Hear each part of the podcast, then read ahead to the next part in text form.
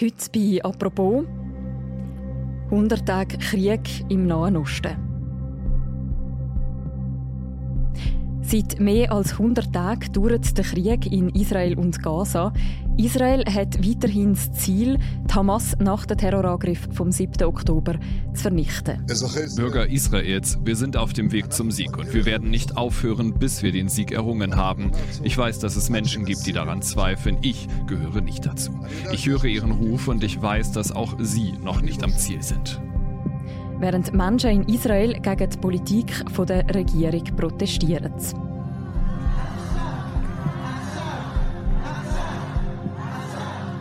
Und vor dem Internationalen Gerichtshof ein Prozess gegen Israel stattfindet. Im Podcast «Apropos» vom Tagesanzeiger und der Redaktion Tamedia schauen wir heute auf die Lage im Nahen Osten und wie sich der Krieg könnte entwickeln könnte. Mein Name ist Mirja Gabatuller und ich bin verbunden mit dem Peter Münch. Er ist Korrespondent für Israel und die palästinensischen Gebiete von der Süddeutschen Zeitung und dem Tagesanzeiger. Hallo Peter. Hallo. Peter, für Esther und den Oren Buchstab ist seit dem 7. Oktober 2023 nichts mehr so, wie es vorher war. Wer sind die beiden? Die Familie Buchstab, das sind Kibbutzniks, also die leben im, im Kibbutz Nirim, direkt an der Grenze zum Gazastreifen. Und das heißt, beim Überfall der Hamas am 7. Oktober waren die direkt an der Frontlinie und mitten im Feuer. Die haben den ganzen Tag in ihrem, in ihrem Schutzraum verbracht und haben im Schutzraum Nachrichten bekommen von ihrem Sohn und der Schwiegertochter, die im selben Kibbutz wohnen dass in deren Haus ähm, Hamas-Terroristen eingedrungen sind und als die Eltern, also Esther und Oren Buchstab, am Nachmittag des 7. Oktobers wieder rauskommen konnten aus ihrem Schutzraum, sind sie natürlich gleich zum Haus des Sohns und der Schwiegertochter gelaufen und haben festgestellt, dass die weg waren. Die waren entführt mhm. ähm, und sind ja dann erst einmal verschwunden gewesen. Und ich habe die Buchstabs kennengelernt ungefähr Ende November. Da gab es den ersten Austausch, den ersten Deal zum Austausch von Geiseln gegen palästinensische Gefangene.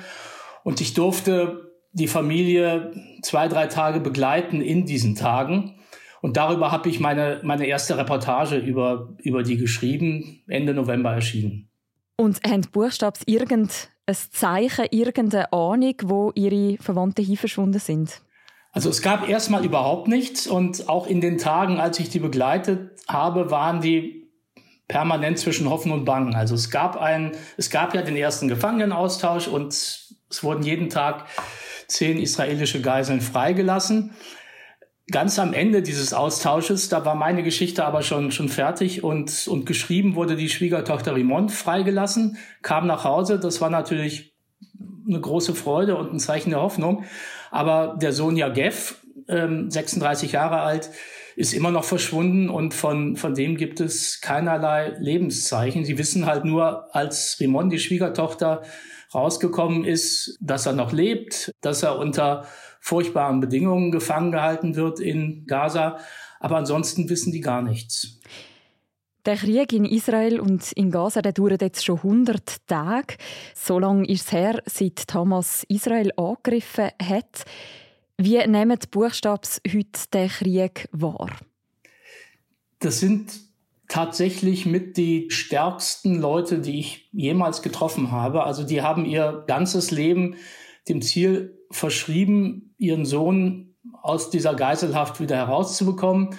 Sie haben sich zusammengeschlossen mit anderen Angehörigen von Entführten. Sowas funktioniert in Israel immer wahnsinnig gut. Also die Zivilgesellschaft organisiert sich immer wahnsinnig gut und, und, und schnell. Und es wurde eine Organisation namens Familienforum gegründet. Und dieses Familienforum mit den Buchstabs und sehr vielen anderen Familien organisieren den Protest, ähm, organisieren den Druck, um eine Freilassung der Geiseln zu erreichen. Und, und da gibt es quasi von Anfang an ständig große Demonstrationen. Es gibt den Platz vor dem Tel Aviver Kunstmuseum, der ist jetzt offiziell von der Stadt Tel Aviv auch zum Platz der Entführten umbenannt worden. Dieser Platz ist das Hauptquartier dieses, dieses Familienforums. Da finden ständig Veranstaltungen statt. Das Ziel ist es eben, das Bewusstsein hochzuhalten, dass in Gaza, während der Krieg tobt, auch immer noch sehr viele israelische Geiseln festgehalten werden, dass man die nicht vergisst.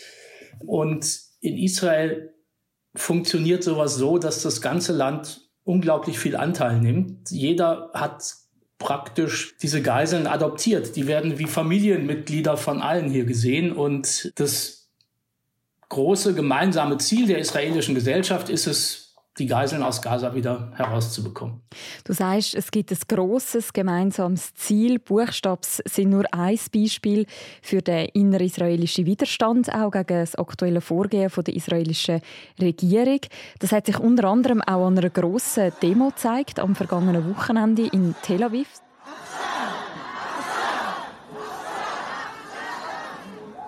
Auch Buchstabs haben dort teilgenommen und Esther Buchstab hat dort sogar eine Rede gehalten. Return our loved ones home alive now. Was ist das für ein Anlass gewesen? Der Anlass war 100 Tage, praktisch 100 Tage Dunkelheit, 100 Tage Angst, 100 Tage Bangen um die Geiseln. Und Dazu hat das Familienforum zu einer 24-stündigen Demonstration aufgerufen. Das hat Samstagabend begonnen, ging, ging bis Sonntagabend. Es waren unglaublich viele Leute dort auf diesem Platz der Entführten vor dem Tel Aviver Kunstmuseum. Am Samstagabend, als es losging, waren 120.000 Menschen da. Am Sonntag kamen im Laufe des Tages sogar noch mehr, weil der hier sehr mächtige und einflussreiche Gewerkschaftsdachverband Histadrut zu einem 100-minütigen Generalstreik aufgerufen hatte. Und es kamen also auch sehr viele Leute von ihren Arbeitsplätzen aus dahin. Es gab 24 Stunden Programm. Die Angehörigen haben Reden gehalten, haben auf das Schicksal ihrer Söhne, Töchter, Eltern hingewiesen. Es war sehr emotional, sehr eindringlich. Dazwischen sind Künstler aufgetreten. Es gab sehr viel Musik und ganz am Ende ist auch der Staatspräsident Herzog aufgetreten der allerdings einen harten Auftritt hatte, weil die Leute, die dort waren, unzufrieden damit sind, wie die israelische Regierung in dieser Frage vorgeht. Und, und Herzog, der ja nicht zur, zur Regierung gehört, sondern als Staatspräsident eigentlich darüber schwebt, wurde ständig unterbrochen während seiner kurzen Rede mit dem Schlachtruf dieser Bewegung. Dieser Schlachtruf heißt, bringt sie heim jetzt. Jetzt heißt Achschaff auf, auf, auf Hebräisch. Und während Herzog redete, haben die Leute immer wieder ach scharf, ach scharf, ach scharf gerufen. Jetzt, jetzt, jetzt, um die Dringlichkeit zu unterstreichen, diese Geiseln rauszuholen. Was konkret fordern Sie denn von der Regierung? Alle Kriegsziele, die die Regierung formuliert hat, dem Ziel unterzuordnen, die Geiseln nach Hause zu bringen. Das ist nicht einheitlich. Also es gibt unter den Angehörigen, die meisten würde ich sagen, die bereit wären, natürlich aus ihrer emotionalen Situation heraus alles dafür zu geben, also ein Ende des Krieges, die Freilassung aller palästinensischen Gefangenen, all das, was die Hamas fordert. Es gibt andere, die anderer Meinung sind und sagen, nur der militärische Druck wird die Hamas dazu bewegen, die Geiseln irgendwann freizulassen. Aber grundsätzlich der gemeinsame Nenner und das, was das Familienforum fordert, ist alles zu tun, um die Geiseln rauszulassen. Und das heißt auch, sich bis zu einem bestimmten Punkt zumindest auf die Forderungen der Hamas einzulassen. Was ist denn dem gegenüber die Strategie der Regierung von Benjamin Netanyahu? Was für einen Kurs verfolgt sie aktuell? Die Regierung hat drei Kriegsziele formuliert. Das erste Kriegsziel ist die Vernichtung der Hamas. Das zweite Ziel ist die Heimholung der Geiseln. Und das dritte ist, den Süden Israels, also die Gegend um den Gazastreifen, auf Dauer sicher zu machen. Und zwischen diesen Kriegszielen gibt es einen relativ eindeutigen Widerstreit. Wenn man die Hamas vernichtet und das immer wieder erklärt, hat die Hamas natürlich wenig Intention, sich darauf einzulassen, Geiseln freizulassen. Natürlich behauptet die israelische Regierung und auch die Armee, dass der Druck die Hamas irgendwann zum Einlenken bringen wird. Aus meiner Sicht ist es eine schwierige Verhandlungsausgabe zu sagen, ihr gebt uns die Geiseln raus und danach vernichten wir euch und bringen euch alle um. Also ich glaube, diesen Widerstreit zwischen den beiden Kriegszielen, die Hamas zu vernichten und die Geiseln heimzuholen, Diesen Widerstreit muss die israelische Regierung aufklären. Sonst ähm, wird es hier keine Ruhe geben. Und die Stimmung in der Bevölkerung ist aus meiner Sicht überwiegend jedenfalls so, dass es kein, kein Siegesgefühl in diesem Krieg geben kann, wenn die Geiseln nicht nach Hause kommen. Es gibt also die zwei Ziele, wo sich eigentlich gegenseitig widersprechen. Wie zeigt sich denn das aktuell im Gazastreifen? Wie ist aktuell die Lage vor Ort? Die Israelis gehen nach wie vor weiter sehr konsequent und hart militärisch vor. Nach dem, was die Armee verlautbart, ist die Hamas im nördlichen Gazastreifen weitgehend zerschlagen. Jedenfalls sind die militärischen Strukturen zerschlagen. Das heißt, die Kämpfe konzentrieren sich jetzt auf das Zentrum des Gazastreifens und auf den Süden, vor allen Dingen um die Stadt Khan Yunis. Aber es ist von oben betrachtet, auf den ganzen Gazastreifen betrachtet, kein, kein Abflauen dieser Kämpfe zu sehen. Im Norden ist es ruhiger, aber ähm, im südlichen Teil des, des Gazastreifens wird, wird weiter mit aller Kraft gekämpft. Ein Ende vom Krieg, das wirkt also sehr weit weg aus heutiger Perspektive. Das nicht nur wegen der Situation im Gazastreifen, sondern auch, weil sich in den letzten Wochen der ganze Konflikt geografisch auch ausgeweitet hat.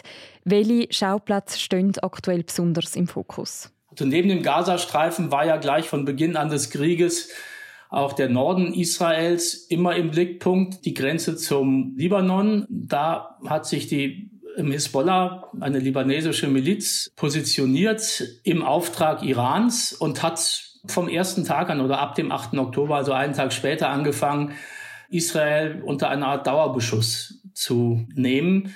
Das bleibt immer noch unterhalb der Schwelle, die einen großen Krieg auslösen könnte, im Augenblick jedenfalls. Aber es ist eine, ist eine permanente Bedrohung und eine, und eine ständige Erinnerung daran, dass Israel nicht nur eine Front in Gaza im Blick haben muss, sondern auf jeden Fall auch noch die zweite Front an der Grenze zum Libanon. Und dazu kommt vermehrt in den letzten Wochen und mit einer Eskalation in den vergangenen Tagen noch eine, ich weiß gar nicht, ob ich es Bedrohung nennen soll, aber auf jeden Fall eine Provokation aus dem Jemen durch die Houthi-Rebellen, die auch zu der sogenannten Achse des Widerstands zählen, die Iran formiert hat gegen Israel.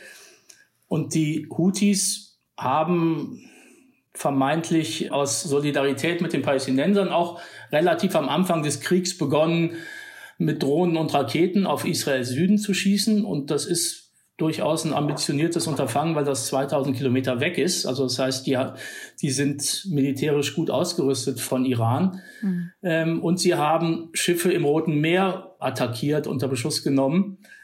Und das weitet natürlich die Perspektive auf diesen Krieg aus, dass es halt nicht nur der Krieg zwischen Israel und Hamas ist, der fünfte Krieg in den, in den letzten Jahren, auch wenn der Krieg deutlich härter ist als alles, was, was vorher war, sondern es droht eine, eine Ausweitung zu einer regionalen Konfrontation.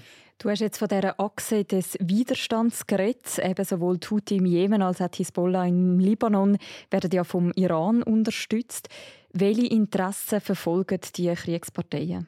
Hinter der Hamas in Gaza und dem islamischen Dschihad in Gaza steht Iran mit seinen Interessen und Iran steht auch hinter den Houthis und der Hisbollah im Libanon. Iran führt hier in der Region also Stellvertreterkriege, ohne sich selber allzu weit aus der Deckung zu wagen. Und alle diese Organisationen haben die Vernichtung Israels sich auf die Fahnen geschrieben.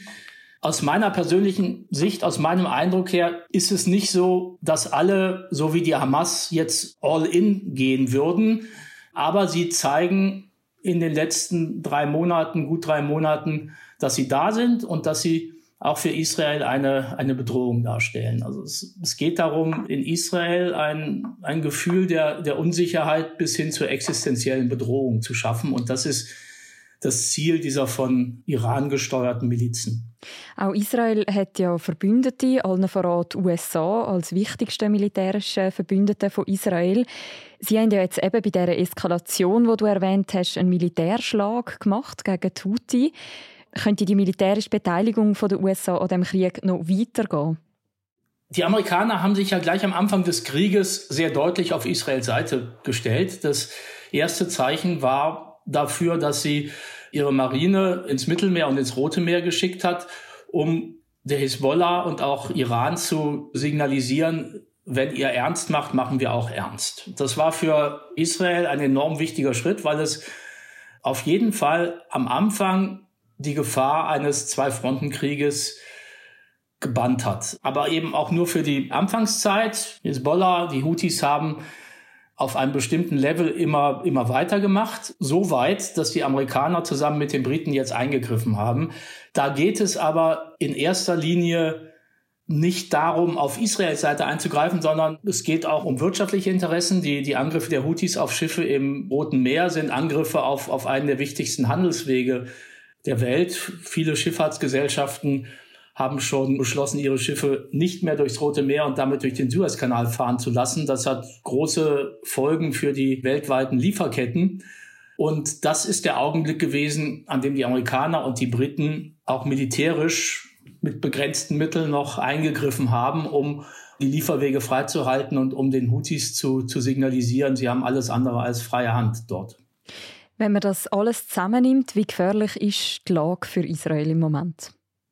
Die Lage ist sehr gefährlich und aus israelischer Sicht, und das wird hier auch immer wieder betont, sieht sich der jüdische Staat wieder in einem Kampf um seine Existenz. Das war nicht so in den vorhergehenden Gaza-Kriegen. Das waren begrenzte Aktionen. Es ging immer nur darum, die Hamas zurechtzustutzen, damit sie für einen bestimmten Zeitraum, zwei, drei, vier, fünf Jahre, keine militärische Bedrohung für den Süden Israels ist.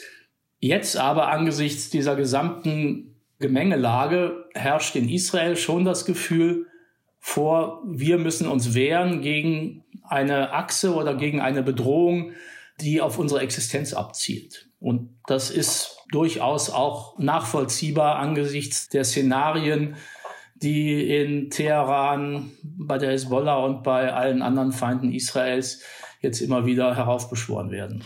Ob das Vorgehen von Israel im Gazastreifen eben angesichts von dieser Bedrohungslage und angesichts von dem Hamas-Angriff am 7. Oktober gerechtfertigt ist oder ob der Gegenschlag viel zu weit geht. Mit dieser Frage beschäftigt sich aktuell auch der Internationale Gerichtshof von der UNO in Den Haag. Dort findet jetzt in diesen Tagen ein Prozess statt. Um was geht es? In diesem Prozess hat Südafrika Israel vorgeworfen, Genozid an den Palästinensern zu verüben. Das ist ein, ein immens harter Vorwurf.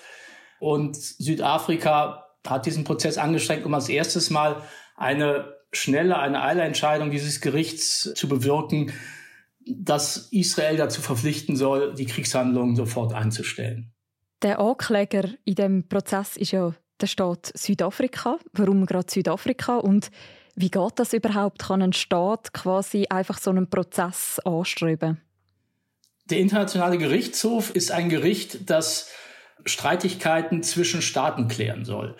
Und Südafrika hat sich vor diesem Gericht als Pate der Palästinenser positioniert. Die Palästinenser sind kein Mitglied der UN und deshalb hat im Namen der Palästinenser Südafrika diese Klage eingereicht. Es gibt sehr enge Beziehungen zwischen Südafrika und den Palästinensern, die aus südafrikanischer Sicht zur Unterstützung des Freiheitskampfes der Palästinenser gedacht sind. Und deshalb prallen diese beiden Staaten aufeinander, die ja eigentlich nicht Konfliktparteien sind. Aber Südafrika macht das in Stellvertretung für die Palästinenser. Das, was Südafrika stellvertretend Israel vorwirft, ist ja eben Völkermord. Wie ist der Vorwurf einzuordnen? Der Völkermordvorwurf ist natürlich etwas, was Israel im Kern trifft. Dieser jüdische Staat ist hervorgegangen aus einem Völkermord, aus dem Holocaust. Und damit ist der Vorwurf, dass Israel an den Palästinensern einen Genozid begeht, natürlich das schärfstmögliche Schwert. Aus meiner persönlichen Sicht, und ich bin kein Völkerrechtler und kein Jurist, aus meiner persönlichen Sicht geht dieser Vorwurf zu weit und er ist in diesem Prozess sicherlich auch politisch motiviert. Es ist völlig klar, dass Israel mit unglaublicher Härte in diesem Krieg vorgeht. Das sieht man an der Zahl von inzwischen 24.000 Toten. Davon sind nach dem, was man aus dem Gazastreifen hört, ungefähr zwei Drittel bis 70 Prozent Zivilisten, darunter auch, auch sehr viele Kinder. Und das ist einer Kriegsführung geschuldet, die härter ist als in allen anderen Gazakriegen davor. Es werden Bomben abgeworfen mit 1000 Kilo Sprengkraft. Und wenn man das auf Wohngebiete abwirft, dann ist das alles andere als ein, ein chirurgischer Schlag. Und das hat ja auch international viel Kritik hervorgerufen. Aber der Völkermordvorwurf würde voraussetzen, dass es Ziel der israelischen Politik ist, das palästinensische Volk auszulöschen. Und dafür wurden vor dem Gericht in Den Haag verschiedene Zitate genannt, die von israelischen Politikern in den letzten Wochen und Monaten genannt wurden. Das sind grauenhafte Zitate, hauptsächlich aus dem rechtsextremen Lager der israelischen Politik. Da gab es einen Minister, der hat einen Atombombenabwurf auf Gaza als Option bezeichnet. Es gibt immer wieder die hetzerischen Reden des, des Polizeiministers Ben Gvir, der zur Vertreibung der Palästinenser aufruft und das jetzt euphemistisch eine humanitäre Umsiedlung nennt. Hm. Das sind natürlich Zitate, wenn man die so nimmt, die auf eine Genozidabsicht hindeuten könnten. Die israelische Regierung hat aber ganz besonders im Vorfeld dieser Anhörung jetzt immer wieder klargemacht, dass diese Stimmen nicht die offizielle Politik der israelischen Regierung widerspiegeln. Und ich muss auch tatsächlich sagen, also ich glaube, dass der Genozidvorwurf zu weit geht. Es wird sicherlich nach diesem Krieg andere internationale juristische Mittel geben, diesen Krieg aufzuarbeiten. Also wenn es um Kriegsverbrechen geht, werden sicherlich Untersuchungen gegen die Hamas und auch gegen Israel eingeleitet werden. Aber der Genozidvorwurf gegen Israel geht aus meiner Sicht zu weit und ist auch deshalb eher durchsichtig politisch motiviert, weil das, was die Hamas am 7. Oktober angerichtet hat, da praktisch gar nicht zur Sprache kommt. Und man muss ja auch daran denken, dass die Hamas sich explizit die Auslöschung Israels in ihre Charta geschrieben hat. Und wenn das quasi unter den Tisch fällt und der Vorwurf an Israel gerichtet wird, kann ich mir nicht vorstellen, dass es da zu einer Verurteilung kommen wird. Mhm. Die offizielle Haltung von Israel, du hast es am Anfang gesagt, das sind ja die drei Ziele, die man verfolgt. Man will Hamas vernichten, man will die Geiseln wieder frei bekommen und man will den Süden von Israel besser sichern. Wann wäre denn aus israelischer Sicht das Ziel sozusagen erreicht? Das ist die Zwickmühle, in der die israelische politische und militärische Führung jetzt steckt. Die Ziele sind sehr, sehr weit gesteckt worden am Anfang, also eine Vernichtung der Hamas. Und es ist völlig unklar, was damit gemeint ist. Ich glaube, dass es für Israel schon klar ist, dass die Hamas den Gazastreifen nicht mehr beherrschen soll. Nach dem, was am 7. Oktober passiert ist, ist das ein Nachbar, mit dem möchte man nicht mehr Grenze an Grenze leben. Aber eine Vernichtung der Hamas heißt das, dass alle Hamas-Führer getötet werden? Heißt das, dass 30 bis 40.000 Hamas-Kämpfer alle getötet werden müssen? Und wie wird die Hamas überhaupt insgesamt eingeschätzt? Es gibt die Hamas als Qassam-Brigaden, also als Miliz. Es gibt die Hamas als Regierung des Gazastreifens mit zivilen Strukturen und es gibt die Hamas als eine Art Wohltätigkeitsorganisation und darüber hinaus noch als Idee, als Ideologie und so weiter. Das alles lässt sich sicherlich nicht auslöschen. Und die israelische Regierung hat mit diesem Satz von der kompletten Vernichtung der Hamas ein Kriegsziel formuliert, das in der Breite, die man da rein interpretieren kann, sicherlich nicht zu erreichen ist. Deshalb ist nach gut drei Monaten Krieg nur die Frage, wie dieser Krieg überhaupt ein Ende finden soll. Und darauf hat Israel noch keine Antwort gegeben und auch nicht, auf die Frage, wie der Tag danach in Gaza aussehen soll.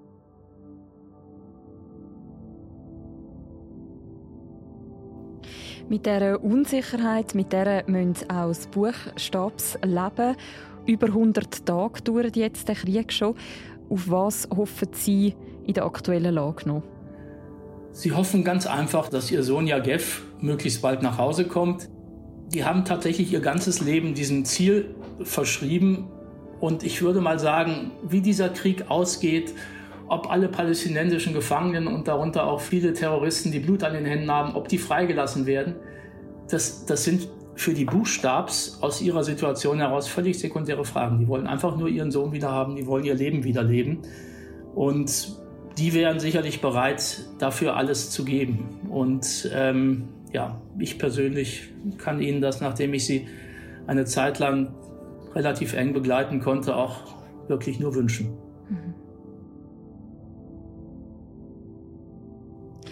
Wer noch das ganze Porträt von der Familie Buchstab möchte nachlesen, wir verlinken das auch noch gerne im Beschreib zu deren Episode.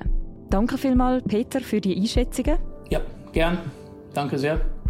Die ganze Berichterstattung zum Nahostkonflikt und zu dem Prozess, der im Moment stattfindet am Internationalen Gerichtshof, die findet man natürlich auch bei uns auf der Webseite und in der App. Wir verlinken das gerne noch im Beschreib zu deren Episode.